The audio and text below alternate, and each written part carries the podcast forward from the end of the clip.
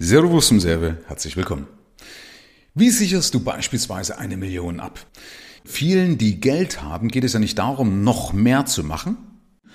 Das Ziel ist, dass der Lebensstandard abgesichert ist, dass sie also wissen, dass das Geld auch für die künftigen Kosten reicht, also dass man damit alle künftigen Kosten bezahlen kann. Und das Zweite ist, dass sie halt sagen, ich brauche auch nicht mehr.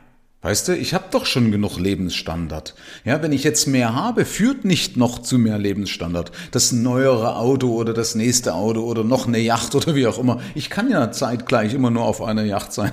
Okay? Fakt ist, das, was mehr dazu käme, hat keinen Mehrwert für die. Das heißt, es ist wichtiger, die Sicherheit steht im Vordergrund, das, was ich habe, das, was ich mir mühsam aufgebaut habe, zu erhalten. Und schauen wir uns doch mal an, ähm, was machen denn andere Millionäre? Was kann man denn von denen lernen? Und da gibt es beispielsweise eine Studie von Capgemini, der sogenannte Wohlstandsbericht. Und ich habe den hier von 2020 vorliegen und da wird also aufge aufgezeigt, wie denn die Millionäre global, also weltweit, 2020 ihr Geld angelegt haben. Und das Interessante daran, steigen wir damit ein, sind 25 Prozent Bargeld. Bei den globalen Millionären sind 25% Bargeld. Also ein Viertel, ja. Das bedeutet, pro eine Million Euro verfügbarem Vermögen sind 250.000 Euro bar. Also das zum Thema, weil viele mir ja sagen, ja, Cash ist Trash, Geld muss arbeiten, wenn Geld auf dem Konto ist, ist ja blöd. Na, die, die es wissen, also die Millionäre, die haben 25 Prozent in Cash. Und wer mich kennt, weiß er, ich stehe dafür, Cash is King und wer sich an meine Empfehlungen gehalten hat, hat ja jetzt auch auf jeden Fall weniger Probleme, bis gar keine Probleme, egal was noch kommt, weil man halt einfach dieses sogenannte Fuck you Money hat, okay? Ähm, in Deutschland übrigens war die Liquiditätsquote 2020 bei 30 Prozent sogar. Zeigt also, dass die deutschen Millionäre noch mal etwas vorsichtiger sind im Vergleich zu den weltweiten Millionären. Aber merkt ihr das mal? 25 Prozent alleine Cash also Bargeld. Dann haben die 30 Prozent in Aktien, also die Aufteilung geht weiter, 30 Prozent in Aktien, das ist der größte Wert, den sie haben. Der nächstgrößere Wert, also nach Aktien und Bargeld, sind dann Anleihen. Wenn du jetzt gerade fragen solltest, was sind denn Anleihen, dann guck mal durch. Also paar Folgen zuvor habe ich mal erklärt, was denn eine Anleihe ist. Also ganz einfach erklärt, was eine Anleihe ist. Bei Menschen ist das nicht bewusst. Hier geht es also zum Beispiel um Anleihen äh, in Staaten, also Staatsanleihen oder Unternehmensanleihen und so weiter. Dann 15 Prozent haben die in Immobilien und 13 Prozent in alternativen Anlagen. Falls du dich jetzt fragst, Mensch, was sind denn eigentlich alternative Anlagen? Und zwar zu alternativen Anlagen gehört beispielsweise Private Equity. Private Equity, das ist so ein Risikokapital von nicht öffentlichen Unternehmen. Also zum Beispiel so wie die Höhle der Löwen, ja, wenn die in Startups investieren, äh, also Unternehmen, die du so nicht über die Börse kaufen kannst, und oder bevor sie an die Börse kommen und so weiter, kannst du dich da schon an diesen Unternehmen beteiligen und da gibt's halt Risikokapitalgeber, wie beispielsweise eben die Höhlen der Löwen, äh, die Höhle der Löwen. Oder nächster Punkt, was noch alternative Anlagen sind, Private Credit. Also Privatkredite, sogenannte Nichtbankenkredite, bei denen also die Schulden nicht auf den öffentlichen Märkten ausgegeben oder gehandelt werden. Ja, das sind beispielsweise Private Credit. Oder noch als dritter großer Punkt beispielsweise Hedgefonds. Ja, also Hedgefonds kennst du vielleicht, so sind, kommen immer wieder große Hedgefonds, die sagen, sie wetten jetzt gegen das britische Pfund oder sie wetten jetzt gegen Europa oder sie wetten jetzt gegen das. Das sind sogenannte Short-Strategien, das heißt, die machen so Leerverkäufe. Äh, will ich dich jetzt aber nicht langweilen. Ist eigentlich schon eine interessante Geschichte, weil Hedge, das steht ja für absichern. Also die versuchen natürlich auch in Zeiten äh, wie jetzt, wo die ganzen Börsen fallen, versuchen die positive Gewinne zu machen und äh, vielen gelingt es auch. Ja? Ähm, und da sind wir jetzt schon dabei. Das Ziel nämlich von diesen alternativen Anlagen ist ja, das auszugleichen, wenn alles andere wie zum Beispiel Aktien Minus machen. Also die möglichst in jedem Marktumfeld irgendwo Gewinne machen. Das wäre so das Ziel. Also sie versuchen also wenig Korrelation mit dem Markt zu machen. Und Korrelation bedeutet, wie das Verhältnis ist, also wie es ist, wie es ähm, ja, im Verhältnis eben zum Markt verläuft. Also Beispiel, wenn etwas eins zu eins korreliert, also das eine steigt und das andere steigt gleichermaßen, dann hast du halt plus eins an Korrelation. Okay? Also beispielsweise europäische, äh, amerikanische Aktien korrelieren nahezu eins zu eins. Ne? Also wenn die amerikanischen Aktien fallen, dann fallen auch die europäischen Aktien und übrigens dann auch die deutschen.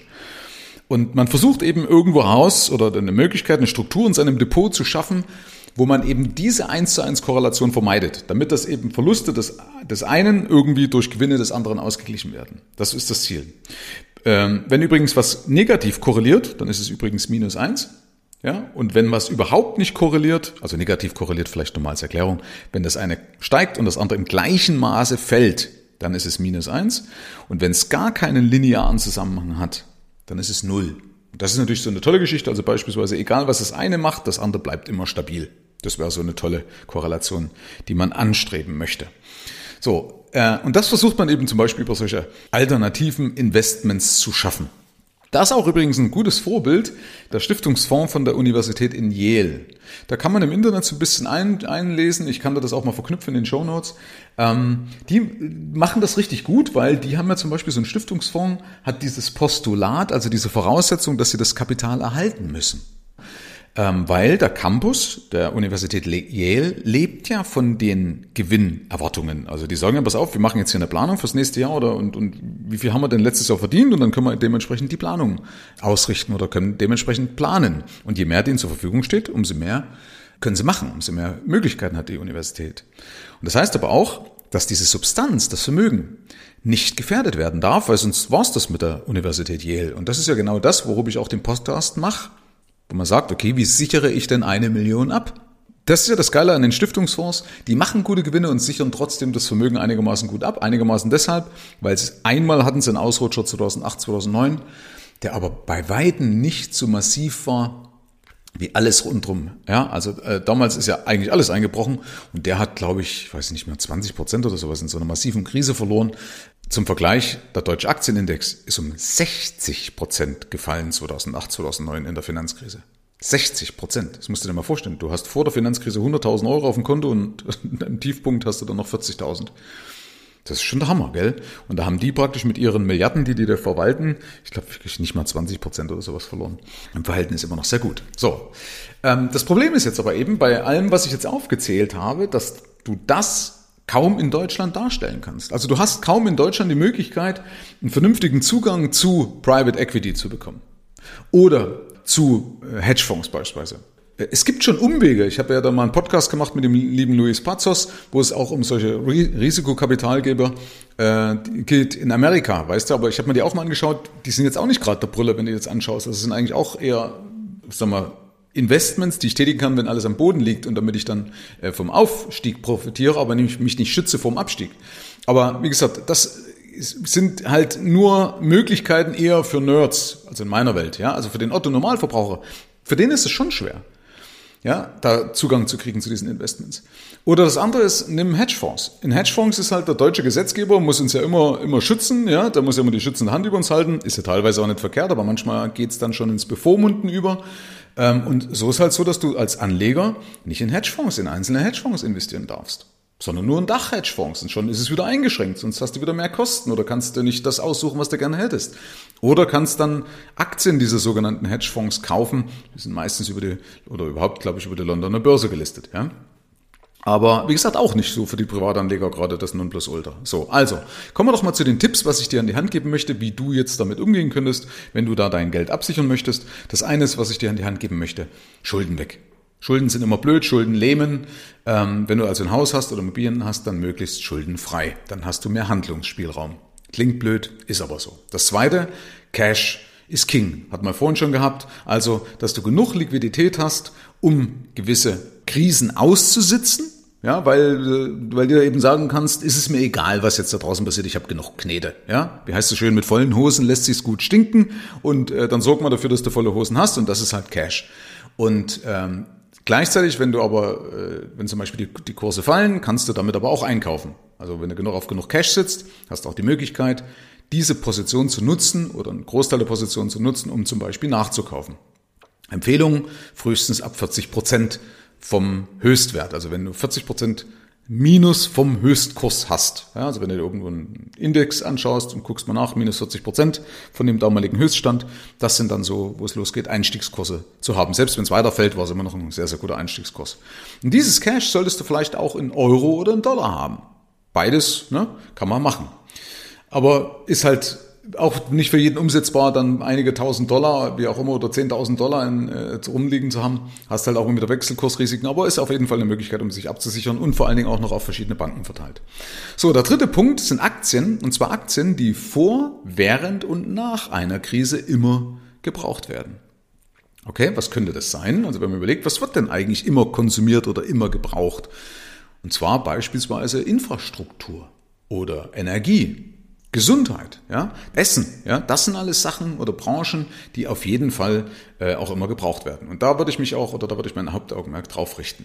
Ja, also so Klassiker wie zum Beispiel Unilever oder Procter Gamble meinetwegen, wie auch immer. Gehört aber zum Beispiel Siemens auch dazu mit ihrer ähm, als Infrastruktur. Soll aber alles keine Empfehlung sein. Also Achtung, alles, was ich hier erzähle, keine Beratung, ja, weil sonst mache ich mich hier unglaubwürdig, weil äh, Geldanlage ist immer höchst individuell, weil du musst deinen Weg finden, den du A verstehst, aber B, mit dem du auch sehr, sehr gut schlafen kannst. Ja, und dazu brauchen wir eine professionelle Beratung. Ich will dir hier bloß mal ein bisschen helfen, die Gedanken zu sortieren, ein bisschen Licht ins Dunkel zu bringen, also so eine Art Leitplanken zu setzen. Okay? Ansonsten, äh, der vierte Punkt, den ich hier darf, drauf habe, Dividendentitel. Dividendentitel haben wir eine tolle Eigenschaft, dass es in der Regel ja solide Unternehmen sind, weil in der Regel nur solide, erprobte, bewährte Unternehmen Dividende ausschütten. Wenn du aktuell schaust, eine Daimler Chrysler hat aktuell über sieben Prozent, glaube ich. Also eine Daimler heißt ja jetzt anders. Also eine Daimler hatte sieben Prozent Dividendenrendite und die haben sogar Weltkriege überlebt. Also eine Daimler hat einen Weltkrieg überlebt, während andere Währungen wertlos geworden sind. Während Deutschland am Boden war, während Immobilien zerbombt waren, hast du mit einer Daimler im Endeffekt dein, dein Geld erhalten durch, durch sämtliche Krisen hinweg bis heute und hat eben noch einen guten, eine gute Dividendenrendite. Gesagt, Achtung, wieder keine Empfehlung. Aber Dividenden haben eben den Vorteil, dass wenn der Börsenwert fällt, du trotzdem noch die Dividendeneinnahmen hast, also als positiven Cashflow. Das ist ja nicht verkehrt, ne? wenn man sagt, okay, ist halt mein Werten gefallen, ein bisschen gefallen oder mehr gefallen, aber zumindest habe ich die Chance noch auf eine gute Dividende. Wenn das Unternehmen gesund ist, zahlen sie es ja weiter. Punkt 5, was ich auf der Agenda habe, sind zum Beispiel Industrierohstoffe, dass man sich auch an Industrierohstoffen beteiligen kann, wie beispielsweise Kupfer. Kann man über Fonds machen, wie auch immer. Ähm, ist auch immer, Kupfer ist immer so ein guter vorlaufender Indikator, also wenn praktisch die Kupfer steigt, dann zieht meistens dann auch die Industrieproduktion wieder an, ne? weil die brauchen ja Kupfer und äh, dann, wenn Kupfer steigt, ist das immer so ein vorlaufendes Zeichen. Ah, okay, jetzt steigt langsam die Industrieproduktion an. Genauso gut auch äh, Edelmetalle, also Gold, Silber. Kannst du dir gerne aber auch nochmal die Podcast-Folge anhören, was man halt für Denkfehler beim Gold machen kann. Weil auch da, wie gesagt, wenn du mal guckst bei mir, in den ganzen Folgen gibt's genug dazu zum Thema Gold, was man alles falsch machen kann. Und last but not least, äh, meinetwegen auch ein bisschen in Kryptowährungen wie Bitcoin oder Ethereum. Aber nur ein Prozent deines Vermögens, damit ich halt das verkrafte, wenn das halt einfach weg ist. Weil es ist halt auch nur Vertrauen und es ist eine sehr, sehr junge Anlageklasse. Ja? Also Bitcoin und Ethereum lebt einfach nur vom Vertrauen, auch wenn sie äh, einen Anwendungszweck haben, aber das könnte ja durch eine andere Kryptowährung ganz schnell wieder ersetzt werden. Ja? Also ja, ich weiß, die Kryptojünger sind das ein bisschen anders. Ich bin ja auch selber investiert, habe zwar Gott sei Dank im November die größten Positionen verkauft, letzten Jahres im November 2021, aber ich bin nach wie vor immer noch mit einem Teil investiert. Ich glaube schon auch an diese Anlageklasse, aber welche Kryptowährung es am Ende sein wird, ob es die größte ist wie Bitcoin oder eigentlich die relevanteste aktuell in meinen Augen Ethereum, weil es zum Beispiel auch für die sogenannten NFTs äh, hilfreich ist. Ähm, aber ich will jetzt hier nicht abschweifen, aber eben nur sagen, okay, auch das gibt's als Möglichkeit, äh, aber eben ich empfehle maximal ein Prozent von deinem Gesamtvermögen, damit du das aushältst, die Schwankungen da drin. Okay? So, letzten Endes ist es aber so, müssen wir uns eins bewusst machen und müsstest du dir eins oder solltest du dir eins bewusst machen, dass du dich eh nicht zu 100 Prozent schützen kannst. Ja? Es ist wichtig, breit zu streuen, so wie ich das jetzt gerade erklärt habe beispielsweise. Aber nachdem du breit gestreut hast, dann kannst du oder dann solltest du auch in einer gewissen Weise loslassen, weil das, das außerhalb unserer Kontrolle ist. Also auch lernen loszulassen und zu vertrauen. Und auch das ist ja in meinen Augen ein sogenanntes Fuck You Money Level. Also wer mich kennt, weiß ja, dass ich für dieses Fuck You Money stehe. Und Fuck You Money ist nicht unbedingt immer ein Geldbetrag, sondern Fuck You Money ist eben auch dieses Wohlstandsbewusstsein, also geistig loslassen zu können, um sich nicht vom Geld abhängig zu machen. Und Geld, vom Geld abhängig zu machen heißt ja eben, auch wenn ich Angst um mein Geld habe, wenn ich permanent in Angst lebe, das Geld wieder zu verlieren, das ist kein Fuck You Money Level. Ja, also Fuck You Money ist sowohl ein Geldbetrag, der mir da hilft, frei zu sein, aber es ist eben auch eine geistige Freiheit, eben vertrauen zu können auf sein System. Herzlichen Dank fürs Rein und Hinhören. Ab hier liegt's an dir. Bis zur nächsten Folge. Dein Michael Serve. Schau auch gerne mal auf meiner Seite michael-serve.de vorbei. Ich freue mich, wenn du vorbeischaust.